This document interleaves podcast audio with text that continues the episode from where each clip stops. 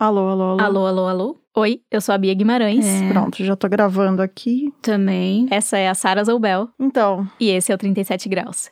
a gente tá fazendo uma temporada sobre o tempo, né? Hum. E daí. Não sei, fiquei meio obcecada com esse, com esse assunto do futuro, sabe? Que foi a, a Ana que trouxe, né, lá no, no começo. É, então, acho que a Ana que começou a falar de futuro, né? Uhum. Ana é a Ana Pinho, que tá trabalhando com a gente na produção dos episódios. né? Da onde os ouvintes te conhecem? Do episódio 2 dessa temporada sobre o povoamento da América. Logo depois que a Ana veio com essa pauta do passado da América, ela já propôs uma outra história de um tempo tão distante quanto, ou até mais, só que pra frente. A gente foi de milhares de anos atrás e agora a gente vai chegar não sei nem quando. Descobriremos. Descobriremos é, potencialmente há 32 mil anos pro futuro. A ideia dela era entender como a gente tá se planejando, se é que a gente tá se planejando, pra lidar com os problemas do futuro do planeta. Problemas que a gente já sabe que existem, que a gente vislumbra que vão ser problemas no futuro próximo ou de longo prazo e que vão ser muito difíceis de consertar se a gente não pensar agora, e o que, que a gente faz pra dar conta disso. Ela foi atrás da solução pra um desses problemas e acabou caindo num lugar que parece até cenário de filme de ficção científica. Um cofre que guarda um pedaço do amanhã e que pode ajudar a gente a se salvar da gente mesmo. Esse episódio vai chegar nesse lugar, mas o negócio é que quando a Ana veio com essa história de planejar o futuro, apareceu uma pergunta na cabeça da Sara, que é bióloga, como você deve se lembrar. O que me encafifou com isso foi.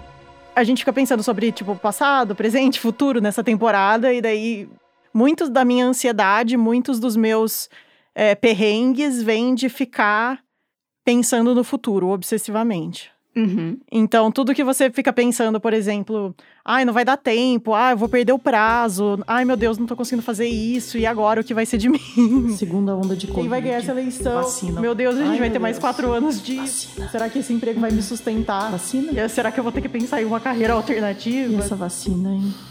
Sempre tem essas piras e é sempre esse EC, né? Uhum. Uma coisa assim, de tipo, eu vou ficar fazendo possíveis cenários na minha cabeça no futuro e obsessivamente e ficar noiando e me exaltando e sofrendo às vezes por, por esses cenários que são fictícios, né? Cenários que eu inventei na minha cabeça.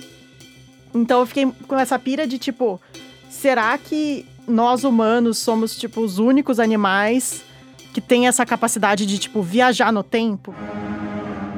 Porque senta- sentando aqui, eu tenho tanta possibilidade de criar vários cenários para o futuro. E eu posso imaginar esse futuro como eu posso imaginar esse futuro daqui a três horas, daqui a três meses, e daqui a três anos e daqui a 30 anos. E eu também posso, posso ir para trás, né? Tipo, eu posso ir para o meu passado. Eu posso visitar memórias, lembrar do que aconteceu 5 meses atrás, ou 15, 20, 30 anos atrás. É como se a gente tivesse uma máquina do tempo dentro da cabeça. E o que a Sarah queria descobrir é: Será que os outros animais conseguem fazer isso? Tipo, será que a gente consegue saber se eles fazem isso? Então, no episódio de hoje, a gente vai atrás dessas perguntas. Será que os humanos são os únicos que vivem a dor e a delícia de navegar no tempo desse jeito e conseguir pensar no futuro? E aí, o que, a gente faz com essa habilidade toda?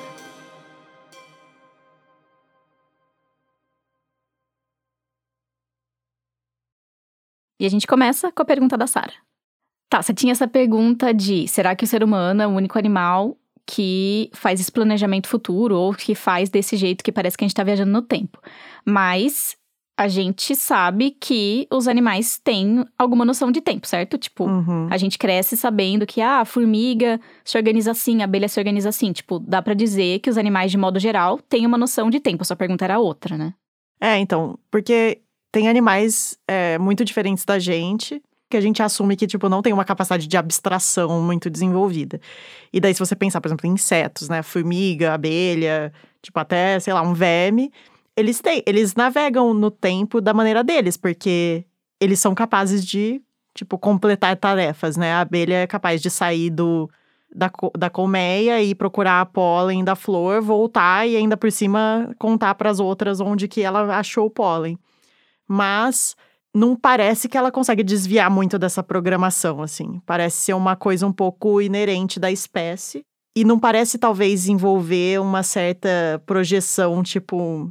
E se, né? E se tiver ali? E se não tiver lá para onde eu vou, parece ser uma coisa um pouco mais basicamente codificadas no DNA da espécie, assim. Acho que uma abelha, ela não tem muita escolha se ela, tipo, resolve coletar pólen de outra maneira. Eu acho que ela faz aquela a maneira que é a maneira inerente da espécie dela. Ela não pode chegar e falar, ô, pessoal, que tal se a gente começasse a comer outra coisa, sei lá. Sim. Não é que o pássaro fica pensando, ai, ah, vou fazer aqui esse ninho, assim, redondinho, com uma portinha redondinha, assim, em vez de mas é melhor fazer uma pirâmide, tipo, fazer um trapézio, vou fazer aqui uma, um sobrado. Não, tipo, tá aqui no meu programadinho na minha espécie que eu faço ninho assim. E pronto. Eu acho que sim. Eu acho que o que eu, o que eu tava tentando imaginar é se algum animal tem uma experiência parecida com a nossa, que é essa de você poder revisitar tanto o passado quanto poder usar projeções e imagens quase do futuro para fazer decisões, né? É, tendo essa pergunta na cabeça, o que, que, que, que você pensou de tipo, eu vou atrás de quem? Eu vou procurar o quê? Uhum. Qual foi a primeira coisa que você pensou para ir atrás dessa pergunta? Então, a primeira coisa que eu pensei, eu falei, bom, o humano tem, um, tem uma classe de animais que são nossos parentes mais próximos, certo? Uhum. Que são os primatas. Então, eu falei, bom, será que não tem alguém que trabalha com primatas que tem alguma pista pra gente responder essa, essa pergunta? Uhum. Então eu fui conversar com a Patrícia Izar. Oi. Que é bióloga de formação. Que é uma pesquisadora da USP. Sou docente na psicologia. Que trabalha com macaco prego. Já faz um tempinho. Há 30 anos. A Patrícia e os alunos dela são basicamente stalkers de macaco prego. Não é meio que stalker de macaco prego? É, total stalker. Eles acompanham esses macacos na natureza. Então eles têm um grupo, tipo uma família de macacos, essencialmente, e eles têm vídeos, tipo, de todos os indivíduos desse, desses macacos. É como se assim, Bia, tipo, alguém ficasse te filmando um dia por semana, basicamente. Daí, tipo, no outro dia da semana eles estão filmando sua mãe, no outro dia da semana eles estão filmando seu pai. E daí, tipo, é meio isso, então. É o boyhood. É, exatamente, é o boyhood. Boyhood, aquele filme que foi gravado com os mesmos atores ao longo de 12 anos eles conseguem ter um acervo enorme para entender como os macacos convivem, aprendem, é, comunicam um com o outro. E a ideia é que eles tenham isso, tipo, pelo período de vida inteiro desses macacos. E aí depois alguém tem que assistir tudo isso. Exatamente. Ela tem, tipo, meio que um exército de alunos que fica assistindo horas e horas e horas e horas de filme de macaco. E daí quantificando os, os comportamentos no computador, assim. Tipo, o macaco olhou pra direita, o macaco falou com fulano. O macaco chorou. E apesar dos macacos pregos não serem tão próximos da gente como os gorilas e os chimpanzés, por exemplo, o comportamento deles, que a Patrícia vê nessas pesquisas, poderia ajudar a responder a pergunta da Sara. E eu pensei nisso porque quando eu vi a, pesquisa da Patrícia, é, a primeira coisa que me chamou a atenção é que o macaco prego usa ferramentas. Pra, pra quê? Ou que tipo de ferramentas? Principalmente pedras para quebrar, tipo, coco de palmeira, assim. Tá. Coquinho ele pega uma pedra e pega o coco e ele leva a, essa pedra e o coco numa bigorna, que eles chamam. São pedras bem grandes, bem altas, né? Como umas mesas, como umas bigornas. Em que ele coloca o coquinho em cima da bigorna e daí ele bate com a pedra no coco para abrir ele e comer o que tá dentro do coco. Entendi. Um vê o outro fazendo, aí fica atiçado, começa a praticar e uma hora aprende. E a Patrícia falou que alguns deles ficam muito, muito bons nisso. Mas enfim, então ela fez alguns experimentos com esses macacos e com essa habilidade deles de usar uma pedra para quebrar um coquinho. Uhum. E isso dá pra gente algumas pistas, tipo, de como que esses bichos lidam com o tempo. Um dos experimentos que ela fez é assim. Então, tipo, tem um grupo de macacos que quebra coco. Eles já sabem quebrar coco, eles estão lá e tal. E daí ela começa a fazer algumas manipulações com esse grupo.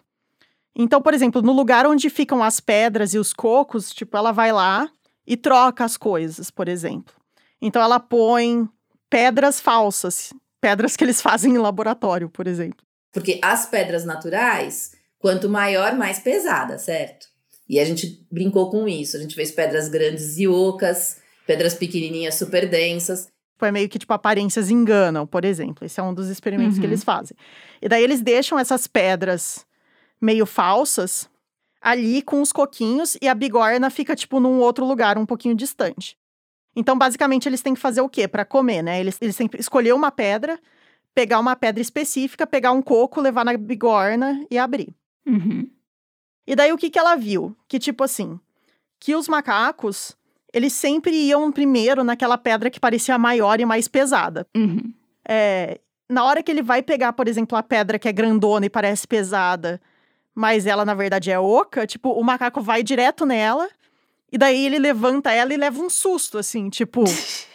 tipo, ué, sabe? Tipo, ela falou que ele meio que quase cai pra trás, assim, sabe? Porque ele ia pegar a pedra com uma expectativa de peso. E aí a pedra era muito mais leve, eles davam uma desequilibrada pra trás. Fui tapeado. É, exatamente, ele se sente tapeado. É, e que ela falou que to- quase todos os macacos de primeira fazem esse erro. E daí, na hora que eles veem que a pedra é estranha, eles trocam, falam, não, tipo, essa daqui não vai funcionar. E daí experimentam as outras pedras.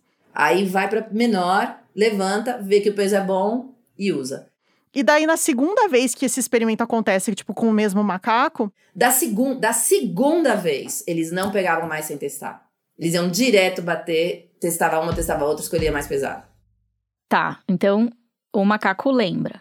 É, então são várias coisas aí, né?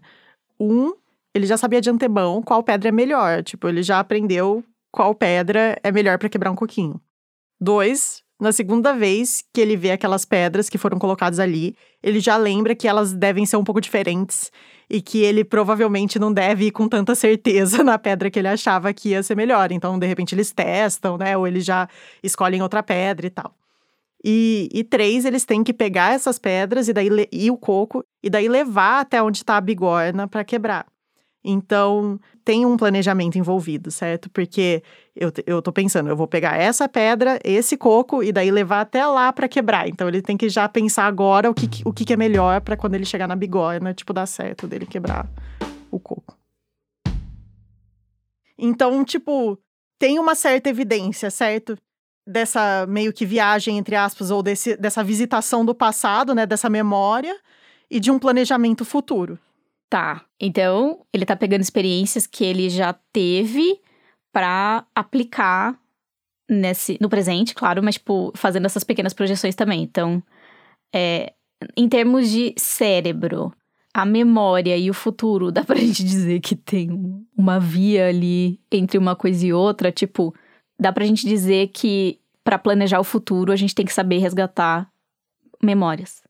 Então, existem evidências de que, de que essa habilidade do cérebro de fazer projeções para o futuro pode estar acontecendo de maneira parecida com a habilidade de resgatar memórias do passado. Porque se você for pensar, tanto para as memórias quanto para projeções do futuro, a gente meio que tem que construir ou reconstruir né, um cenário na, na nossa cabeça. Então, parece que tudo isso, assim, se existe vamos supor, um palco no cérebro em que você monta a- esses cenários, pode ser que seja o mesmo palco. Mas eu acho que ninguém tem certeza absoluta disso até, até então. O, o problema é o quê? Então, os macacos parecem ser capazes de planejar o futuro, pelo menos no intervalo que leva pra escolher uma pedra e levar pra quebrar o coquinho, certo? Uhum. Aí você pergunta, tipo, tá, mas isso demora o quê? Minutos, talvez? E dias, por exemplo? Será que ele consegue planejar o futuro, tipo, alguns dias na frente, algumas horas na frente? É. O que ela vê são pistas assim, por exemplo, se um macaco ele vai numa árvore que ele acha que tem, tipo, os coquinhos ou uma frutinha que ele come, Vamos supor uma figueira. e ele chega lá e, tipo, fala, hum, tá cheio de frutinho nessa árvore, mas, Os frutos ainda não estão maduros. sabe? Tá. Ele sabe que é ainda. Ele sabe que é ainda, é justamente. Ou ele parece saber. Tá. Porque o que, que ele faz daí? Ele, tipo, dá uns dois dias, ele volta lá pra dar uma olhada na árvore. A Entendeu? vistoria, aham. Ele faz, ele começa a fazer uma vistoria. Então ele fica por ali, tipo, dá, no dia seguinte ele passa lá de novo. Até uma hora que, tipo, ah, eu voltei e os frutinhos estão maduros, agora dá pra comer. E tudo indica que os macacos não estão voltando nesses frutinhos por acaso. Ah, sem querer encontrei a árvore de ontem, vamos olhar. O que, que a gente vê? Que eles usam caminhos cada vez mais retos e mais curtos, como se fossem atalhos, né? Então parece que eles sabem. Parece indicar, certo, de que ele tem uma intenção, tipo, voltar naquela árvore que ele viu ontem ou alguns dias atrás, pra ver se o fruto já amadureceu. Parece que ele tá fazendo um certo planejamento até esse ponto. Só que não dá pra saber exatamente como isso funciona. A nossa tendência é achar que no dia seguinte o macaco simplesmente pensou na árvore, visualizou ela já com as frutinhas maduras e resolveu voltar lá para checar. Mas essa projeção de imagens é o jeito que as coisas acontecem com a gente, na nossa cabeça de humanos. Não dá para simplesmente transferir isso para o macaco prego. A gente não sabe o quanto dessa experiência do animal é exatamente como a nossa experiência de navegar no tempo. Ou se é uma coisa muito mais instintiva, do tipo, não é que ele fica pensando na árvore e tal, ele pensa só, tipo, hum, preciso ir pra lá. Tá. Entendeu? E daí ele, tipo, chega lá e, tipo, a árvore, sabe? Uhum. O problema é que, na verdade, é difícil saber onde fica essa fronteira entre o programinha e a abstração. Justamente porque é difícil decifrar o que se passa dentro da cabeça dos bichos. Mas uma coisa que a, que a Patrícia ficava o tempo inteiro me falando é que a gente, tipo, o tempo inteiro eu falava alguma coisa e ela respondia, tipo, não, isso aí você tá pensando como se a capacidade humana fosse, tipo, a melhor capacidade do mundo e você tá querendo basicamente ver se os bichos fazem a mesma coisa que a gente. O que a gente faz é o máximo. E aí vamos ver quem é que chega perto disso. Meio que colocando o que a gente faz, tipo, num pedestal e daí vendo se tem algum bicho que chega aos nossos pés, né, no, no, no coisa. E eu, eu confesso que eu fui culpada disso em alguns momentos da entrevista. É, o problema é que eu acho que a gente pensa como humano, e daí é difícil a gente imaginar como que é a experiência de um bicho. Então, naturalmente, a gente imagina o que a gente faria, ou como é aquilo é pra gente, e daí a gente meio que fica tentando perguntar se é a mesma coisa para eles, mas pode ser que essa não seja a pergunta mais importante. Uhum. Por isso a gente fica stalkeando, analisando o comportamento deles, às vezes fazendo alguns experimentos e tentando ligar os pontos para tentar entender o que tá rolando por trás, nos bastidores, dentro da cabeça deles. E eu achei que essa história toda ficou ainda mais intrigante quando a Sarah chegou com o caso do Scrub Jay. Então, o Scrub Jay, ele é um pássaro um pássaro pequeno, ele é do tamanho de um bem TV, mais ou menos. Ele é, ele é bem bonitinho, ele é azulzinho. E ele é dessa família dos, dos, cor, dos corvídeos, né? Ele é da família do corvo. E não tem aqui. Não, ele vive na América do Norte. E daí teve esse estudo da Universidade de Cambridge que basicamente defendeu que esses pássaros são capazes de fazer escolhas e planejar no futuro. E, e eles literalmente acho que usam o termo viagem no tempo mental. É, o estudo. O estudo, é. Tá, o que, que ele fez por aí que fez os cientistas falarem, pô, eu acho que esse bicho tá planejando o futuro ou planejando o tempo? Então, ele tem um comportamento que é de guardar comidas por aí. Ele guarda, ele costuma guardar dois tipos de comida. Uma larva, meio carnudinha, gostosa, saborosa, é o preferido dele. E um tipo de noz. E daí eles fizeram alguns experimentos com esses bichos. Eles deixaram os bichos guardar tanto as larvas quanto as nozes. E daí eles, tipo, impediam que os bichos voltassem no lugar onde eles esconderam os alimentos por ou quatro horas ou cinco dias. Tá. E nesse meio tempo, eles é, tiravam as comidas dos esconderijos só pra ter certeza que o bicho não ia ser guiado pelo cheiro quando ele voltasse. Porque eles queriam ver justamente assim quando você permitir que ele revisite aquele lugar, qual comida ele vai preferir. Esse era o experimento. E se ia mudar nas quatro horas ou nos cinco dias. Isso. Então, depois de quatro horas, o pássaro chegava lá e ele ia procurar a larva. Só que o que, o que é impressionante é o que acontecia quando eles liberavam o bicho depois de cinco dias. Porque ele não ia na larva mais. Ele ia na noz. Porque a larva tá podre? É, exatamente isso. Então ele já sabe, cinco dias depois, ele nem precisa olhar a larva. Ele já vai direto na nossa. Ele fala, ih, essa larva já, já era. era. É. Tá, mas o que que isso. O que exatamente nesse comportamento do Scrub Jay diz, mostra que ele planejou o futuro? Qual parte do negócio? Ele ter guardado duas opções de comida, uma que ele gosta mais e uma que dura mais, ou ele ter ponderado isso na hora de, ser, de, de, de libertarem ele cinco dias depois e ele falar, ah, vou nesse, não naquele. É, eu acho ainda que potencialmente ele esconder dois tipos de alimento pode é, indicar uma certa intenção dele ter um alimento, como você falou, um alimento que ele gosta mais e um que dura mais. Mas eu acho que só isso não dá para dizer que é um planejamento do futuro, porque ele poderia simplesmente tipo, esconder o que ele come achar depois, né? O que, o que eu acho que mostra esse planejamento é a diferença de comportamento quando você solta o bicho com dois intervalos de tempos diferentes. Porque ele se projetou no futuro e pensou: larva, como que essa larva tá? Né? Ele, tipo, fez um cálculo, tipo, quando que eu escondi ela? Tipo, como que ela tá agora? Tipo, será que vale a pena ir pegar? E quando você deixa ela um tempo maior, ele é capaz de saber é, essa larva já passou tempo suficiente para que ela apodreça e que não é e daí mudar a decisão dele, né? Porque ele na primeira decisão ele foi na larva, agora ele mudou a decisão. Então eu fiquei um, bem impressionada assim com a com a habilidade temporal dos bichos. E além disso, isso envolve um aprendizado anterior do tempo de apodrecimento de uma larva. Se esses pesquisadores estiverem certos e o que está acontecendo é uma projeção no futuro, então isso está acontecendo em animais que são bem distantes da gente. Ok, mas eu tenho que te dizer aqui que existem críticas a esse estudo, falando que os pesquisadores estão extrapolando demais os resultados, que nem todos os indivíduos da espécie se comportaram assim, e que na real não dá para ir tão longe nas conclusões. E a gente cai naquela de novo. Pegar o comportamento dos bichos e tentar descobrir o que é que tá ditando aquilo é um trabalho de detetive muito complexo. É o que a Patrícia falou para mim várias vezes e o que eu já te falei que é impossível a gente ler a mente dos bichos. Então, a gente só consegue ver o comportamento deles, ver que escolha eles fizeram baseado numa alternativa que a gente deu ou que eles encontram na natureza. E daí a gente tem que extrapolar a partir disso, tipo, o que que tá acontecendo de fato dentro da cabecinha deles. Então, fica hum. nessa.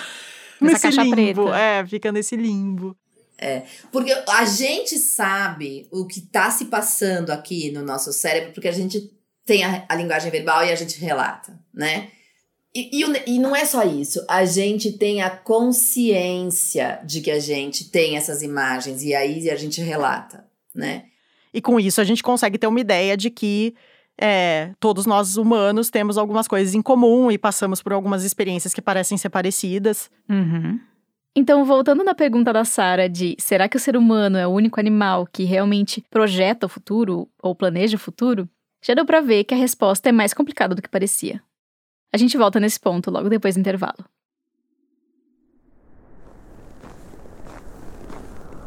Oi, aqui é a Ana. Eu tô esperando num lugar muito, muito frio enquanto não chega a minha parte do episódio. Mas passei só para lembrar que o 37 Graus é apoiado pelo Instituto Serra Pilheira, que financia a pesquisa e a divulgação científica no Brasil. Até daqui a pouquinho.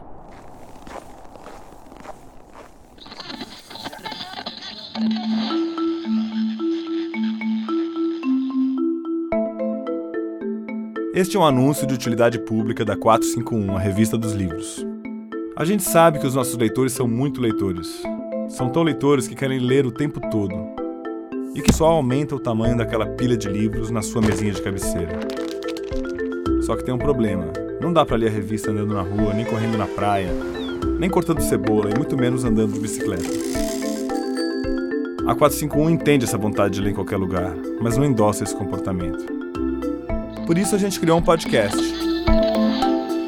A cada duas semanas, junte-se a nós no 451 MHz, o podcast de livros da Revista dos Livros. Conversas, entrevistas, listões dos próximos grandes livros da sua vida e até daqueles livros que você não vai ler, mas precisa ter uma opinião a respeito. 451 MHz, o podcast de quem lê até com os ouvidos. Ok, voltando. Tá, então, mas até onde dá pra gente saber, até onde a natureza mostra, nenhum outro animal parece conseguir fazer essas projeções de futuro, é, viajar no tempo desse jeito como a gente faz. Tipo, para é, tempos tão distantes, às vezes décadas à frente, ou para tantos cenários possíveis, várias opções, variáveis, enfim, como a gente. Isso a gente meio que consegue perceber. Uhum. É, eu, eu acho que não existe nenhum outro exemplo na natureza de um animal que, que constrói uma pirâmide, que faz é, um calendário astronômico de milhares de anos, que. Até coisas mais básicas, tipo Agricultura. Agricultura, exatamente. Tipo, escolher o que plantar e quando. É, cria tecnologias que são complexas, que não são simplesmente né, uma, uma pedra para quebrar um coco. Eu acho que nesse ponto eu chego à conclusão de que, na minha opinião, nós não estamos completamente sozinhos na habilidade de viajar no futuro. Tipo, vários animais não parecem ser uns autômatos que fazem decisões puramente é, é, baseadas na, na habilidade inerente, no instinto, vamos supor assim. Eles têm capacidade de, tipo, observar o, o que está acontecendo, aprender, é, mudar o comportamento. A gente viu alguns exemplos disso, mas eu ainda acho que esse tanto de viagem no, no tempo, acho que só a gente faz. E para entender melhor essa nossa máquina do tempo. Oi. Eu fui conversar com o Lucas. Meu nome é Lucas de Oliveira Álvares. Que é, é um biólogo e neurocientista e pesquisador da URGS, a Federal do Rio Grande do Sul. E não, o Lucas não trabalha exatamente com o futuro. Quando você fala assim, ah, vou procurar um neurocientista que trabalha com o futuro, tenta achar um. tipo.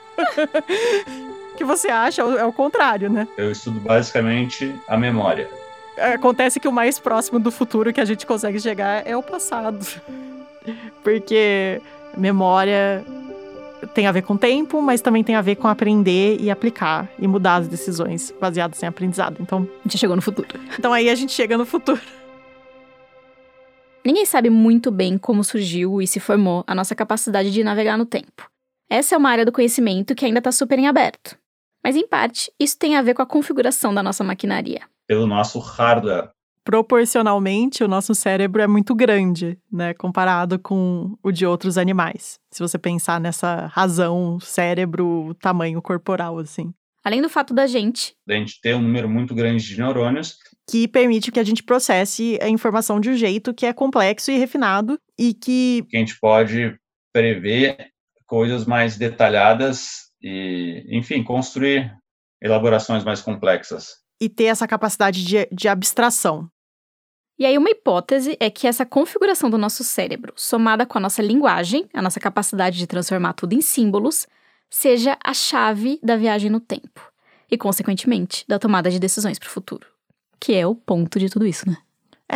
E nisso a linguagem tem o papel de ajudar a gente a acumular o conhecimento que vai ser necessário para tomar essas decisões. Né? Você não tem só o conhecimento que você ganhou durante a sua breve existência, você tem o conhecimento que está acumulado de gerações e gerações e gerações de humanos que foi transmitido. A gente consegue visitar cenários que não são nossos, que são cenários que outras pessoas viveram e estão passando essa informação para gente através de histórias, por exemplo, ou cenários que eu invento, ficções que eu invento na minha cabeça. Então isso é muito diferente dos outros, dos outros animais.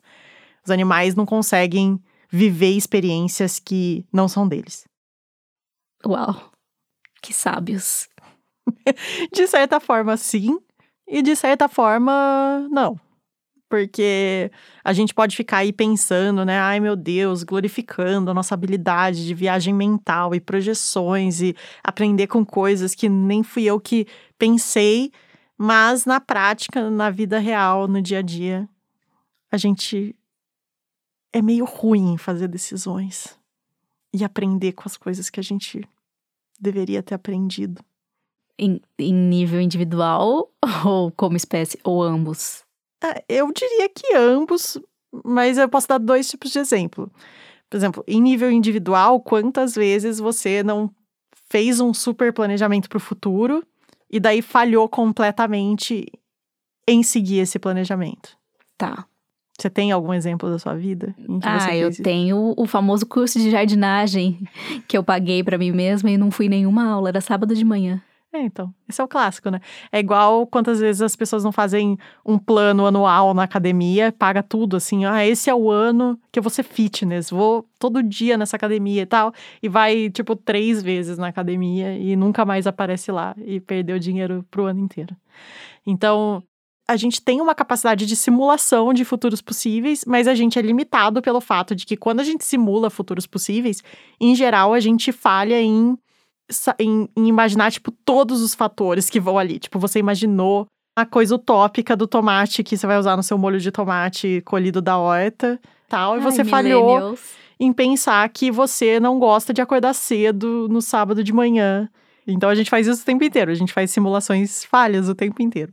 E eu acho que, como espécie, a gente tem vários exemplos de, tipo, momentos em que a gente falha como espécie em, tipo, agir sobre coisas que a gente sabe que são um problema. Por exemplo, é, mudanças climáticas é um dos mais clássicos. Tipo, faz tempo que a gente já, já descobriu que está acontecendo e que está piorando e que vai causar um monte de problema e que pode ser catastrófico. E mesmo assim é super difícil como espécie coordenar tipo, uma série de mudanças para que a gente evite um futuro catástrofe. E agora, por exemplo, na pandemia, foi um exemplo que ficou, acho que bem claro para todo mundo, que quando chegou a pandemia, as, as projeções que a gente tinha sobre o futuro da pandemia eram péssimas, né? Projeções de muitos infectados, muitas mortes e tal, e que de fato aconteceu, mas, mas é difícil você convencer as pessoas a mudarem o comportamento delas e a ficar em casa só baseado numa, numa projeção do futuro, num cenário. É, tem um, um abismo aí em que a gente está se mostrando não tão bom quanto a gente imaginava esses grandes viajantes do tempo. Exatamente, porque assim, por um lado a gente é a única espécie que consegue fazer isso. Mas ao mesmo tempo a gente muitas das nossas decisões são projeções quase que automáticas, né? Tipo, projeções que não são tão diferentes do que o macaco faz quando ele pensa e lembra de voltar na árvore para ver se o fruto tá maduro, ou de um passarinho que escolhe o que, que ele vai comer ali naquela hora. Fazer escolhas pensando no futuro e não no agora é um desafio enorme.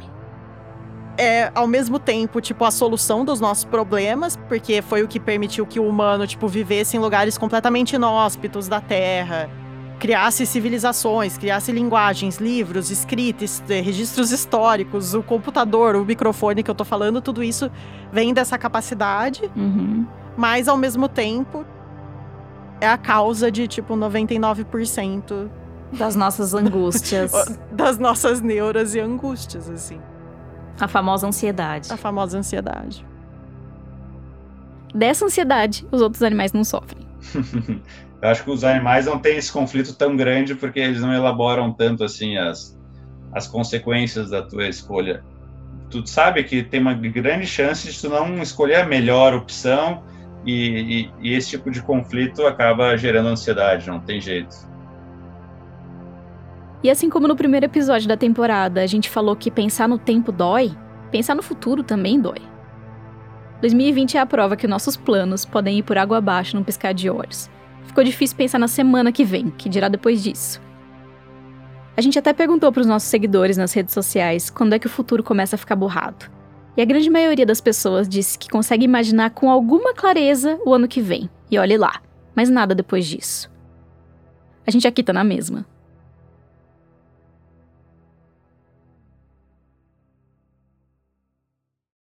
Tá, mas e quando dá certo? E quando a gente consegue pegar essa projeção de futuro e fazer alguma coisa com ela? Tomar atitudes agora, pensando no depois. Tem exemplos disso por aí, tem um caso que talvez você se lembre de uma pedra talhada centenária do Japão que ficou famosa depois do tsunami de 2011.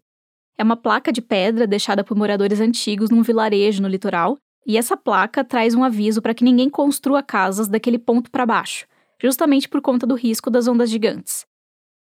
E aí as gerações seguintes respeitaram o aviso, a vila se safou do tsunami e a pedra talhada foi parar nos jornais. E essa história faz a gente pensar no passado, esticando um braço comprido, comprido até chegar no futuro, para dar um recado. E o tal cenário de ficção científica, onde a nossa produtora Ana Pinho foi parar, também parece um pouco com isso, só que nesse caso, não é um recado, tá mais para uma encomenda mandada para o futuro. Ou melhor, guardada num banco, num cofre para o futuro. Ah, eu acho ele lindo. Ele fica numa ilhazinha norueguesa, num arquipélago chamado Svalbard, pertinho do Polo Norte onde tem três pessoas para cada urso polar. Isso já te dá uma ideia de com da vizinhança. Três meses por ano nunca escurece. É, ele foi construído para ser a prova de ataques nucleares e de bioterrorismo e ele é construído numa antiga mina de carvão, então ele tem, ele é para baixo, tem que imaginar como se fosse um L deitado. E essa parte maiorzinha do L, a perninha maior do L está entrando dentro da rocha e a partezinha menor do L é onde fica a porta. E aí você conheceu uma pessoa que foi. E aí eu conheci uma pessoa que foi. Meu nome é Rosalia Barbieri. Mais uma bióloga. A Rosalia faz parte da minúscula parcela da população mundial que já viu e já entrou nesse banco. ela descreve entrar no Svalbard como entrar num filme dos, do James Bond. Abre o portal e a gente entra num túnel enorme. E você anda em corredores enormes e você tem que estar tá super bem equipado e é cheio de segurança. Super uh, tecnológico. E aí vão se abrindo as portas e enfim. O que está guardado lá que é de tão precioso para você ter que passar por tudo isso? Sementes. A casa do vilão do James Bond é, na verdade, o Banco de Sementes de Svalbard, que foi inaugurado em 2008 numa parceria de vários governos do mundo e também de organizações privadas. Que pensa, ok, todo mundo come e, e se der problema com as nossas sementes, o que, que a gente faz? Uhum. E lá dentro tem três câmaras enormes, frias, a menos 18 graus. Que dependendo da época é mais quentinho do que lá fora. Onde eles guardam as sementes, principalmente de governos, mas também de algumas instituições que são duplicatas das sementes que essas organizações e governos já têm em outro lugar. Então é um um backup. Os países depositam sementes nesse banco para poder sacar caso aconteça alguma coisa no futuro que coloque em risco a agricultura. Pode surgir um novo vírus, um novo fungo ou uma nova bactéria. Ou um efeito extremo das mudanças climáticas. E a gente está sujeito a essas mudanças de clima e ao surgimento de novas doenças nas plantas. E para isso a gente tem que ter uma garantia, a gente tem que ter variação genética conservada nos bancos para nos resguardar. E a Rosalia trabalha na Embrapa, em Brasília, e é a representante da América Latina no super seleto Conselho de Svalbard, que só tem sete pessoas. Aqui no Brasil, a Embrapa tem bancos com as nossas variedades de arroz, de feijão, de frutas, enfim, alimentos importantes para gente. Mas se der ruim com essas reservas, sei lá, se der um incêndio, um alagamento, um apagão, a gente ainda tem as nossas caixinhas de sementes que estão lá na Noruega. E são variedades que já passaram por centenas, milhares de anos de seleção e melhoramento nas nossas mãos, nas mãos dos humanos, ao longo de gerações. Perder isso seria perder todo esse tempo. A gente guarda tanto as sementes, que são as variedades comerciais utilizadas hoje, quanto as sementes que podem vir a ser utilizadas no futuro. Então, o que eles falam para a gente é: ó, o clima vai mudar, pode ter uma nova peste e não necessariamente essa batata que a gente usa hoje vai sobreviver. Então a gente precisa guardar de tudo um pouco, não só a batata que a gente usa hoje, mas também opções para caso seja preciso cruzar variedades e chegar num novo tipo de batata mais adequado para os novos tempos, seja lá como ele for ou quando ele for. Para você ver como realmente faz sentido essa questão de você precisar de uma cópia de segurança, você não sabe o dia de amanhã. É, na Síria, que é um dos lugares é, mais antigos né, da civilização humana, em Alepo, na cidade de Alepo, na Síria, ficava o escritório principal da ICARDA, que é tipo uma Embrapa que reúne alguns países do Oriente Médio. E Alepo foi completamente destruída pela guerra. E antes disso, a Síria já tinha enviado as suas cópias para o Svalbard, alguns anos antes. Então, em 2015, a Síria foi o primeiro e até agora o único país a sacar suas sementes.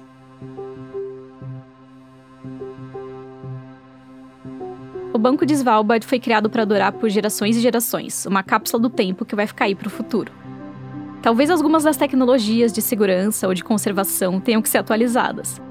Mas o que tem lá dentro das caixinhas, a gente imagina que a humanidade nunca vai esquecer como usa. O que a gente ainda não tem certeza é quanto tempo duram as sementes. Isso a ciência e os bancos são jovens demais para dizer, mas a gente tem pistas.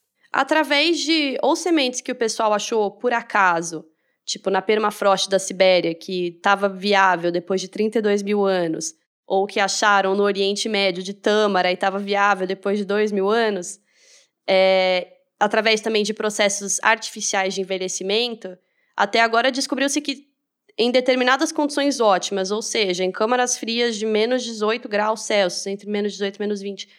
É, há algumas que podem durar dezenas de anos e algumas que podem durar milhares de anos. E agora mesmo, lá em Svalbard, eles estão rodando um experimento de 100 anos com sementes de alguns países, incluindo o Brasil. Para colocar em Svalbard, lá nas câmaras a 18 graus negativos, e periodicamente tirar uma amostra e verificar se estão germinando.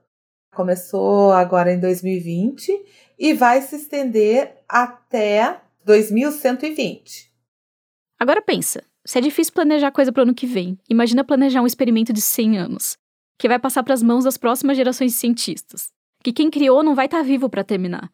Eles pensaram nisso, né? Eles falaram assim, ó, a gente tá fazendo um experimento de 100 anos. 100 anos atrás, não tinha código de barra.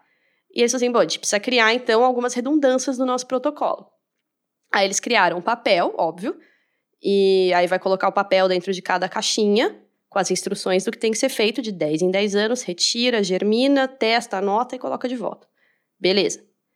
E essas mesmas instruções, elas vão estar tá digitalmente, em código de barras, a pessoa vai lá, escaneia, vai ter acesso à base de dados, sei lá onde vai estar tá isso, numa nuvem ou na pós-nuvem, não sei.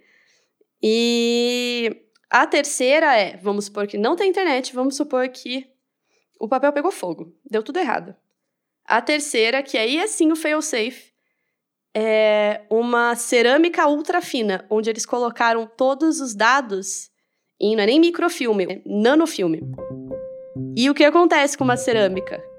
Uma cerâmica é efetivamente como a gente começou a escrever. A gente começou a escrever em argila, em cerâmica. Essas são as primeiras provas da nossa escrita. Então, de certa forma, é uma comprovação de, ó, no fim, no fim, no fim, a gente volta ao que a gente sempre fez e vai dar tudo certo. E a gente perguntou nas redes sociais, né, se os nossos ouvintes é, tinham enterrado cápsula do tempo quando eram crianças, adolescentes, enfim. Sim, eu lembrei que eu tinha enterrado uma cartinha que eu nunca recuperei e não sei se sobreviveu de alguma maneira. E teve gente que falou que enterrou mais cartinha, né? Outras pessoas falaram que enterraram cartinhas, teve gente que falou foto, eu enterrei foto. E teve um ouvinte, Léo com dois U's, que disse pra gente que enterrou um pendrive com as músicas que eu via na época. E a curiosidade é saber se quando ele for desenterrar essa cápsula do tempo, se é que ele fará isso um dia, se esse pendrive vai servir para alguma coisa, né, Léo? A gente não consegue depender da tecnologia, né? Não. Quando se fala em, em um futuro, um planejamento. A pedra talhada, ela é mais atemporal. É garantida. Mais garantida. E no próximo episódio, daqui a duas semanas, relógios, cronômetros, metrônomos, sinos, átomos e pessoas que vivem no limite do tempo. Enquanto isso, a gente quer saber mais de você. Quem você é, o que, que você faz, o que, que você gosta, enfim. Coisas que podem ajudar a gente a entender a nossa audiência e fazer um 37 graus cada vez melhor. Quando você tiver um tempinho, entra no link que está na descrição do episódio ou nas nossas redes sociais e preencha a nossa nova pesquisa de público. É um formulário curtinho, eu prometo, e vai ajudar muito. O 37 Graus é uma produção do Lab 37 e tem apoio do Instituto Serra Pilheira, que financia a pesquisa e a divulgação científica no Brasil. Esse episódio teve produção da Sara Zobel e da Ana Pinho. O roteiro é meu, Bia Guimarães, com a ajuda da Sara e da Ana. A edição de som foi feita por mim, a trilha sonora é do Gabriel Falcão e a ilustração é da Larissa Ribeiro. Nosso muito obrigada para o Asmund Asdal, coordenador do Banco de Sementes de Svalbard, com quem a Ana conversou durante a produção do episódio, e também para o neurocientista Martin Camarota e o neurologista Lécio Figueira, que conversaram com a Sara. E muito obrigada também a Luísa Gonzalez, aluna da Patrícia Izar, que mandou pra gente os sons dos macacos. Se você gostou desse programa, deixe uma avaliação ou um comentário pra gente no aplicativo que você usa para ouvir nosso podcast. Você também pode seguir a gente nas redes sociais, na 37podcast, e pode recomendar o episódio para seus amigos, porque isso ajuda muito a gente a crescer.